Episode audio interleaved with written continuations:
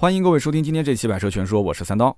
临近年底啊，很多车型的价格优惠开始进行回调，很多听友呢年底咨询买车的行情一直在抱怨。原本呢想买一辆车型，结果从五月份开始看，一直看到十月份没有下手。然后呢想等到年底啊，说经销商呢会冲任务抄个底，结果发现啊这年底的价格开始上涨了。那么又急于说年前一定要提到车，那迫于压力呢就想赶紧提一台。那么有些客户呢，他的预算三十万上下，想要一个豪华品牌，哎，他就想知道有没有什么车型产品力比较高，动力、配置、空间各个方面都比较均衡，而且最关键啊，就是年底的这个价格也很适合入手。其实说到这里啊，我的脑海里面已经是有一款车了，那就是凯迪拉克的 CT 五。那么就在前几天，凯迪拉克推出了二零二一款的 CT 五，一共呢是有六个不同的版本，跟之前的老款的价格其实变化不大。官方的价格区间是二十七万九千七到三十四万一千七，不过呢，为了提升产品力，新款的 CT 五是把配置整体提高了一些啊，包括增加了一个新的颜色，叫做枫叶红。这个枫叶红啊，我是强烈建议到 4S 店去看实车，因为它的实车是比网上的照片还要更好看一些。然后呢，是更新了凯迪拉克最新的 Q 车机系统，最香的就是它还带了一个无线的 CarPlay 功能。啊，终于不用在车里面放一根长长的手机线了。它的顶配车型还增加了一个十二英寸的全彩个性化可定制的全液晶数字仪表盘，然后再配上百度的智能语音交互系统。所以我们可以看到，新款 CT 五的变化主要是在它的科技感和它的智能化方面。那么这一点啊，我觉得对于年轻的消费者特别受用。那么我们一般会说，就是到了三十万这个级别啊，操控好的后驱豪华车，大家第一印象会是什么？会想到宝马三系，对不对？其实宝马三系确实是一个不错的选择，但是今年宝马的这个重心啊开始转移到新能源车。那么三系从年头到年尾啊，它一直是处于一个供不应求的状态，特别是这个价格年底是回收了非常多，很多客户呢就感觉现在入手好像有些不划算。那么甚至有的颜色和配置啊订货要等很久，很有可能今年过年前他会提不到车。那么你再放眼看一看，现在同级别车型里面能跟三系去掰掰手腕的车型，其实也就是凯迪拉克 CT 五了啊。不管是从操控啊、动力啊，还是产品的定位，这两款车应该讲算得上是面对面硬碰硬的竞争。那么 CT 五目前的市场表现，我觉得也是很抢眼的。凯迪拉克有一句广告语啊，叫做“无后驱不豪华”。那么的确在豪华轿车这个领域当中啊，后驱车是占主导的。而且后驱车与生俱来是有操控方面的一些优势啊。平时大家看到那些漂移的动作，那主要都是用后驱车来玩的。那么喜欢开车玩车的朋友，大多数选择的也是后驱车。而且由于这个后驱车的前轮啊，它只负责转向啊，因为它是后轮驱动嘛，所以因此它就不像那些前驱车，它要把主要的结构都是放在前面啊，会显得头重脚轻。那么后驱车呢，就更容易做到前后的配重的一个五零五零的平衡，能够把车的重心啊控制在车的中间位置，过弯的时候更稳更灵活啊，这也是大家觉得说，哎，为什么喜欢开后驱车的原因。那么有一些比较极致的品牌，它会追求五零五零，我们刚刚也提到的，这是一个配重比，那么这样就可以把车的稳定性和操控性做得更好。那么能够做到五零五零的车其实并不多，这是非常难的。那么这其中包括凯迪拉克的 CT 五，也包括宝马的三系。那么我们知道，宝马是一个把运动是刻在骨子里面的品牌。你聊到运动型车，你肯定是绕不开宝马。那么三系呢，又是宝马运动车型当中的一个代表作品。就基本上在这个级别里面啊，你要谈到运动操控，它就是标杆。那不过新一代三系和之前的老三系之间啊，还是有一点变化。我们其实明显能够感觉得到，就这一代宝马三系啊，比起之前的历代车型啊，开始更多的兼顾家用啦，兼顾舒适性啦。它对于路感的反馈，包括过弯时候的支撑性各方面，比前几代弱了一些。那么简单来讲，就是开起来不像以前的啊宝马三系那么纯粹的就只讲驾驶的乐趣啊。底盘悬挂，你可能用简单的语言来形容，就是不像以前那么硬邦邦了啊，不像那么纯粹的说啊，我只要开得爽就 OK 了。现在的三系其实可能就像我这样的一个年龄啊，更加的偏向于啊，考虑到家人，考虑到舒适度，考虑到整体的均衡。那么连宝马都开始兼顾舒适性了，你这说明啥呢？这就说明消费者的兴趣点在改变。当下这个年代已经不是说一款车某个方面做的特别强，客户就愿意直接买单的。车企就得考虑到消费者各个层面上的需求。即使一款车，你说它定位是运动性很强的一个车，对吧？但是你也得要想办法把它的舒适性空间、配置全部提升上去。你不一定说样样都特别突出，但是你不能有明显的短板，你不能有某一项特别的弱，让客户不满意。你整体要做的均衡，是一个全能型选手，这才是大家想要的一个产品。那么凯迪拉克 CT 五也是前后的配重五零五零啊，也是后驱的一个豪华品牌车型。那么在运动和操控性这方面呢，做的也相当不错。不过这里面值得讲的一点就是 CT 五在操控性的标定上和宝马三系的做法还不太一样。CT 五是配了一套 MRC 的主动电磁悬架，这个装置会通过传感器不停地监测路面的变化，一秒钟可以监测一千次的路况。啊，当车辆压过这种坑洼啊，或者是减速坎之类的起伏较大的路面，它就能够主动调整悬挂的阻尼。啊，过一些沟沟坎坎的时候，就不会把这种震动啊直接传递到车里，那也不会说来回的上下晃悠。那么我们坐在车子里面能够感受到的就是哒哒两下啊，非常干净利落的就过去了。那么如果说你要是激烈驾驶的时候啊，比方说过弯的时候啊，速度比较快，它又能够保持一个足够的支撑性，不会有太大的侧倾。因此呢，你在过弯的时候啊，它的极限也会变得更高一些，让你会非常有信心。这就是叫做该硬的时候能够硬，该软的时候能够软。那么实际上，CT 五在运动性方面是下了很大的功夫啊，它给后桥配了一套 MLSD 的机械式限滑差速器。这个东西呢，平时啊，可能你开的时候感觉不到它的存在。但是如果说你激烈驾驶的时候，那起的作用就非常大了。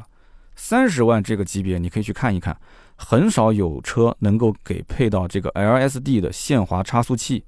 那么我们首先先解释一下什么叫做差速器，然后再解释什么叫限滑差速器。差速器是个什么东西呢？我们知道，其实后面两个轮子啊是用一根轴连着的，那么这两个轮子转的时候是一起转的，对吧？那么速度是一模一样的，对不对？可是拐弯的时候，里面的轮子转的是小圈，外面的轮子转的是大圈。那么如果两个轮子转的是一样快的话，大家可以想象一下，那肯定是一个轮子会打滑或者是被拖着走，对不对？那么这样一来的话，这个车辆的转弯的稳定性就会特别的差。那么这个时候就有人发明了差速器。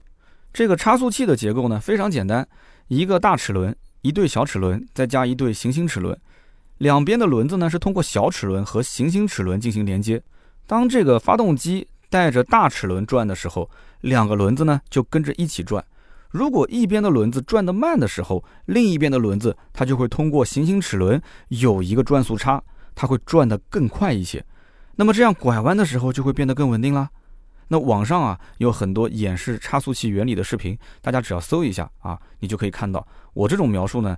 呃，可能还不太容易去非常直观的理解。那么如果没有听懂结构是什么样子也不要紧，你只要知道有差速器才能让两边的轮子转的不一样快，拐弯的时候更稳啊，这是一个必须得有的结构。有人讲我的车上有没有？你的车上一定是有的。但是光有差速器还不行，如果一边的轮子打滑一直空转的话，那么另一边的轮子它就转不动了。所以就有人设计了一个装置，叫做限滑差速器。你说你的车上有没有？啊，很有可能没有。哈哈，你要买 CT 五，它就有。那么目的就是在一边的轮子打滑的时候，能够限制两边的转速差，让另一边的轮子不会直接就没了力啊。所以这就是限滑差速器的作用。而机械式限滑差速器呢，又分好几种啊，有离合器片式，有锥形离合器片式，有液压式和托森式。CT 五配的这个 MLSD 属于托森式限滑差速器。那么结构呢，相对来讲有点复杂，但是效果非常的奥利给。就是当一边车轮打滑的时候，它能够靠里面的涡杆齿轮把两边的半轴直接锁住，那么让两边一起转。托森式限滑差速器比其他几种结构的应该讲反应速度更快一些，而且基本上一有打滑立马就能锁止，并且这种纯机械的结构也比电子设备啊更加的靠谱。所以当你在激烈驾驶的时候，你比方说你要跑赛道。啊，过弯的时候，两边的轮胎受力是不一样的，它就很容易会有单侧的轮子出现打滑的情况。那么这个时候，另一边的轮子它就没有动力了。那么你一定要等到空转的那个轮子重新有了抓地力，它才能跑起来。那么在这种情况下，你不但是损失了动力啊，你在赛道当中的成绩肯定也不行，对不对？而且最关键，严重的话容易失控啊。但是如果你这辆车配备了 LSD 的限滑差速器，那么在一边轮胎打滑的时候，立马就锁止了。两边的轮子当即就重新分配动力了，对不对？这样的话抓地力就更好，极限值就更高，开起来也是更稳更快。那么除了这些，CT 五还配备了 Brembo 的刹车卡钳和米其林的 PS4S 的轮胎。那么我们在网上也可以看到权威的媒体做的这个刹车距离的一个评测啊，一百公里每小时直接刹停，然后这个时候它的刹车距离只有三十五米左右，这个成绩呢可以说相当不错。就在同级别的车型当中，刹车距离基本上都是在四十米上下，接近四十米啊，它三十五米左右。那么有这样的一套刹车性能做保障的话，一方面就当我们路上如果遇到危险啊，紧急刹车的时候，能够保证更快更稳的把车刹停；另外一方面，你想想看，当我们激烈驾驶的时候，相较于普通的刹车系统，CT 五上面这一套配置，是不是可以更加的线性的掌握刹车的力度，脚感更好，而且让车主操控起来其实更加的游刃有余啊？那么前面呢，我们也是提到了这一代的宝马三系啊，在整体的调教方面做的是更加偏向于舒适性，那么牺牲了一定的运动性。不过话说回来啊，瘦死的骆驼比马大，运动跟舒适啊，就像天平的两端。以前宝马三系是给运动这一头的这个加码加的稍微多了一点，那么现在呢，两边的这个砝码放的是差不多多的。那么我还是要说一句，就是宝马三系在这个级别里面是很有代表性的运动车型。动力操控仍然是标杆，而这个凯迪拉克 CT 五呢，我个人觉得啊，它有点像是一个年轻的挑战者啊，他不惧怕前面的权威，对不对？他觉得说我勤学苦练这么多年的真功夫，我实打实的我要在这个市场上打出自己的一片江山，我要站稳脚跟。CT 五刚上市的时候，其实得到了很多媒体和用户非常好的评价。那么你要知道，在豪华品牌里面，你要打造一款运动型的轿车，其实难度是非常大的。因为前面的这个宝马的光环确实是比较大，那么不仅仅你的硬件配备方面你不能有短板，软实力也要非常的强，品牌力你还要支撑得起你的定价，所以你各方面都要面面俱到。所以凯迪拉克 CT 五这款车啊，我们其实可以看到它是有一套 2.0T 加 10AT 的动力系统，最大功率237马力，最大扭矩350牛米，在动力参数方面呢，几乎快要和宝马三系最顶配的330差不多了。那么三三零是要卖到四十万上下的车，比 CT 五是贵出了十几万。那么凯迪拉克 CT 五的这一套动力呢，它是全系标配。那么我们再去看一下凯迪拉克 CT 五正常的这个售价区间，其实是跟宝马的三二五和三二零的定价差不多的。尤其是三二五，这是宝马三系的一个主力销售车型。那么现在落地价格基本在三十五万上下。那么凯迪拉克 CT 五的动力参数呢，你比起它的话，跟三二零、三二五其实还是要高出不少。那么终端 CT 五的成交价，那真的是比三系要低得多得多了。同时啊，CT 五的配置又更加的丰富一些，这不就是很多人提到的叫做品价比吗？动力、操控、空间、颜值都有保障的前提条件下，哎，还有一个不错的入手价格，那这不就是很多客户最希望得到的结果吗？很多年轻人哎，毫不顾虑的说，哎，直奔凯迪拉克店去买 CT 五，什么原因啊？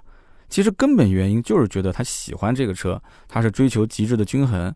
消费者明显能够感知到，说 CT 五他努力的去把硬件配得很高，配得很齐，然后呢，他把舒适和运动能做到一个相对很平衡、很好的一个水平。啊，比方我们前面提到的 MRC 主动电磁悬架，啊，它可以兼顾舒适和运动两种不同场景，然后再配上一个 LSD 的限滑差速器、Brembo 的刹车卡钳，这些都是追求高性能的硬件。还有 2.0T 加 10AT 这一套动力系统也是相当让人眼馋的，所以它在运动性方面是很得人心的。那么买 CT5 和宝马三系的客户呢，有一点是非常相似的，就是非常喜欢开车，基本都是这样的车主。他们更多的是追求自己在驾驶驾控层面上的愉悦性。那么第二件事才是考虑到说啊一家几口人乘坐的实用性。所以，除了性能这方面，这两台车在设计上也有很多相似之处，因为它们吸引的是同一批人嘛。那比方说，这两款车的中控台都是重点啊照顾到驾驶员这一侧啊，叫以驾驶员为中心，稍微向驾驶员偏离一点，那么让开车的人呢能够掌握更多的有效信息，能够用起来更加的顺手，让驾驶者更加愿意去开这台车。不过，除了以驾驶员为中心这个点之外啊，两台车的内饰设计风格。差别还是相当大的。宝马三系的内饰，咱们可以说非常熟悉了，包括五系啊、七系这些，都是类似的这种宝马家族式的设计。中间一块横向的中控屏，下面呢是为数不多的几个物理按键，然后一个大鸡腿的挡把啊，右边是 iDrive 的那个旋钮，整体看起来呢特别简洁。功能区呢区分的也是非常有逻辑，这就是德国产品那种非常严谨啊，没有一丝一毫浮夸的感觉。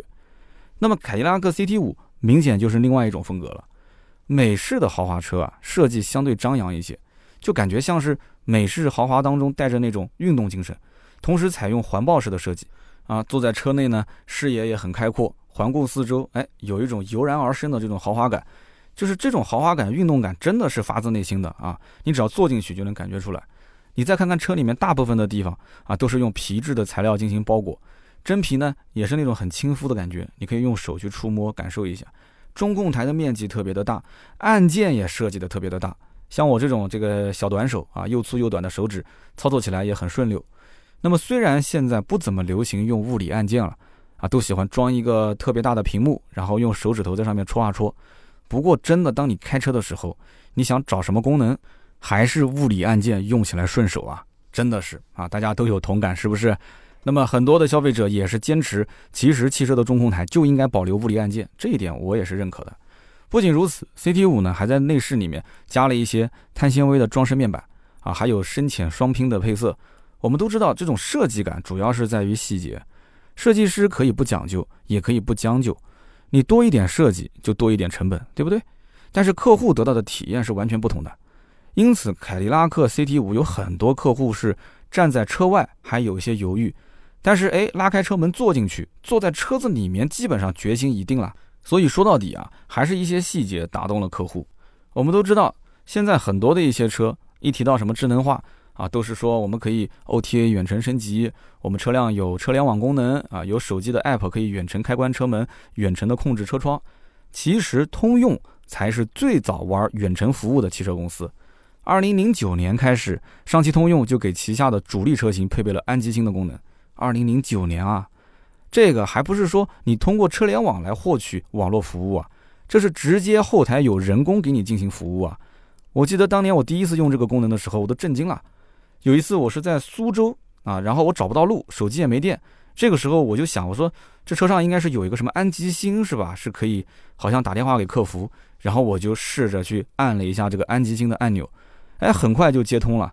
然后我跟客服讲我要去什么地方，客服说他会把地址发送到我的车机上。哎，果不其然，很快我的车机就跳出了一个目的地，是否继续导航？我点个是，顺利的导航到了目的地。所以直到今天，有些品牌还是没有提供在线的客服来去服务消费者。那么其实车联网的背后，你想一想，人工服务的价值其实是显得更加可贵的。那么现在上汽通用旗下的车型也是把 OTA、车联网这些功能玩得非常的溜。那么凯迪拉克 CT 五是第一台搭载凯迪拉克云电子架构的车型，官方说这个架构下信息处理的速度是普通车型的五倍。那么车上配的是一块十点二五英寸的中控屏，用的呢是凯迪拉克最新的 Q 车载操作系统。那么这个车机系统的内容也是比较丰富啊，车载语音控制这些功能都是应有尽有，并且以后它还可以通过 OTA 的空中升级，丰富更多的功能。CT 五呢也有 CarPlay 功能，也有 CarLife 这些手机互联的功能。手机连接车机之后，扩展性的功能又会变得更加的丰富。我相信啊，最近只要是在看车的朋友，肯定会经常看到 OTA 这个词。其实 OTA 翻译过来就是空中下载技术，其实就和手机上的升级软件、升级操作系统是一个意思。不过以前的汽车呢是不需要联网的，或者说它不具备联网的这种属性。那么车子买回来有什么功能，今后就是这么多的功能。你也不要想到说有什么升级的可能，但是现在的新车越来越智能化，软件系统的升级已经不是什么大问题了。那么车厂呢，啊就会今后通过 OTA 来让整个车辆的车机系统会有更加丰富的一些应用，让车辆的智能化的程度变得是越来越高。那何乐而不为呢？对不对？但是并不是每一个汽车厂家都能做到 OTA 的远程升级的，有些车企它是怎么操作呢？它是让客户回厂来保养的时候。通过专业的设备，然后连接车机进行升级，往往是保养二十分钟，然后升级这个系统升级了两个小时。那么现在你就不用去到 4S 店了，就在你们家的停车位上，它就可以进行远程升级。那么有人讲这个升级有什么用呢？其实我们知道软件系统多多少少会有一些小 bug，所以它通过远程升级可以修复它的 bug。那么我们前面也说了，也可以丰富它更多的一些应用。对吧？你像我原来车机上是没有喜马拉雅的，通过远程升级之后，哎，现在就有喜马拉雅的这个软件了。当然了，OTA 的升级啊，也是分就是车机升级或者是整车升级。现在能做到整车 OTA 升级的厂家非常非常的少。那么这个是怎么操作呢？其实呢，就是把各个 ECU 啊，根据功能划分成几个域，然后打通各个域之间的网，都连接到能联网的 OTA 的节点上。想要做到整车 OTA 啊，必须重新设计整车的电子架构，而且呢，还需要厂家得做好数据传输的加密工作。那么设计好连接，如果中断的话，该怎么处理？不能影响开车的安全性。厂家呢，还得有一个庞大的运营数据的云端服务器。所以其实并不是那么简单。可能有的人觉得说，哎呦，升级一下系统其实很简单的事情，我手机经常升。你要知道，手机升级跟车机或者说整车的一个升级，它其实区别还是比较大的。这一种 OTA 的升级放到车上，它对安全性的要求高的不是一点点。有一个叫做 ASRLD 的一个车规级的标准啊，对代码的容错率相当于什么？它的容错率相当于一个三百到四百万册的图书馆，最多只能有三十六个错别字的水平。所以你想一想，它能实现整车 OTA 的品牌，应该讲实力是非常不简单的。那么凯迪拉克和宝马都是在向着整车 OTA 方向去努力，看得出来，其实他们都是一对互相竞争的这个欢喜冤家啊。有竞争才会有进步，这是好事。其实凯迪拉克最早应用安基星，到现在大力的推广车联网和 OTA，都是在做车和外界互联的一个功能。那么现在凯迪拉克旗下的车型百分之百都实现了云联网。那么绝大部分的车型呢，也都实现了 OTA。那么在智能化、网联化这个方向上，可以讲凯迪拉克玩的已经是非常厉害了。车辆的智能化是年轻消费者特别看重的卖点。然而年龄大一点的客户呢，上有老下有小啊，车内的空间体验也是他衡量是否入手的一个重要指标。凯迪拉克 CT5 的轴距是两千九百四十七毫米，刚好是处于宝马三系的长轴和标轴的中间。哎，如果说觉得长轴影响操控，啊，标轴呢空间不够大，那么这一部分客户正好是落在凯迪拉克 CT 五的这个尺寸上面。其实这确实是一个很平衡空间和操控的尺寸。你要保证操控好，又要后排空间不显小，这个尺度的拿捏很考验设计师的水平。CT 五的后排靠背呢是那种坐的比较躺的角度，长时间乘坐呢也很舒服。正常坐姿，后排的腿部也有快要两拳的一个空间，不会觉得特别挤。所以要自己开的爽，还要家里面人坐的舒服。哎，CT 五我觉得真的是可以好好体验一下。那么，如果经常长途的客户呢，对于车子里面的储物空间可能会有一些要求。凯迪拉克 CT 五的储物格的设计有很多，也非常好用。那我特别喜欢它中控台和扶手箱前面的那个放手机的位置，用的特别顺手。那么能够把这些细节处理好，也说明厂家在设计这个车的时候花了很多的心思，并且呢，它对于产品的实用性和用户的体验肯定是有追求的。那么在外观设计层面呢，我觉得没有好坏之分，只有差异没有差距。审美是因人而异的。这两款车，大家对于它们的样子应该都很熟悉了。我们经常说，长得好看是成功的一半。这两台车的设计风格可以说完全不一样。新一代的宝马三系是传承家族的经典设计，整体的调性不变，但是呢，细节变化还是挺大的。CT 五是全新的设计语言，你开在路上，别人一看他就能认出来，你就是买了一台新车嘛。这一代的宝马三系很像是最新的这个七系和五系，那么现在的五系、七系在路上经常能被人认错。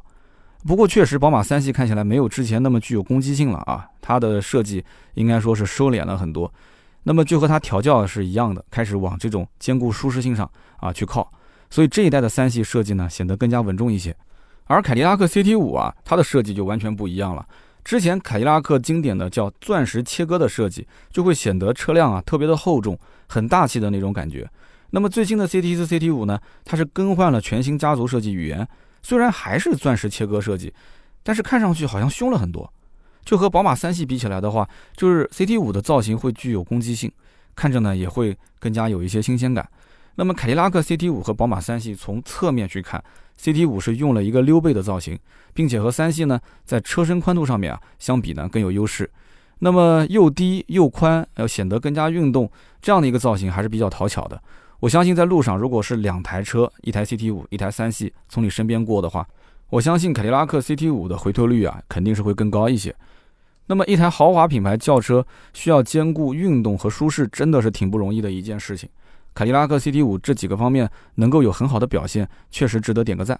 那么我觉得这也是在严苛的这种竞争环境当中啊诞生的产品，它就应该是生来强悍的。如果不是这样的话，它就很难在这个市场上站稳脚跟。凯迪拉克强调的是后驱，的确要保持操控的这种调性，后驱肯定是必备的要素嘛。那么 CT 五的动力要想给力，那么空间配置、科技感又不能掉链子，对吧？你确实你单说一个方面特别强也不行啊。那 CT 五一定要做到各方面都很均衡，没有明显的短板，在这个级别里面做到这一点，确实是很难得。那么节目最后呢，给大家也提个醒啊，如果真的要最近想订车的话，临近过年了，据我所知，凯迪拉克是为数不多备货比较充足的品牌。但是我们也要知道一点，4S 店最近的周末你去看一看，那就跟菜市场一样的啊，真是车水马龙啊，人潮汹涌。这个时候，如果你要买车，你想要在年前提车，真的得抓紧时间，尽早去试驾，早点确认你要买的车型，早点定，早点提。离过年越来越近，优惠力度相对来讲会有所收紧。俗话说啊，富贵不还乡，不如锦衣夜行啊。年底买一台心仪的豪车啊，开回老家，证明自己呢这一年在大城市的努力是有成果的。我相信这可能也是不少八零九零后心中默默立下的小目标吧。那么好，以上呢就是今天这期节目所有的内容，感谢大家的收听和陪伴。关于凯迪拉克 CT 五这款车呢，大家有什么需要咨询的，可以在我们节目下方留言评论，留言评论也是对我最大的支持，我会跟大家进行互动和解答。留言评论区呢，呃，我们会抽取三位。赠送《百车全说》的定制版座椅靠垫跟头枕一套。那么感谢大家的收听，我们下期节目接着聊，拜拜。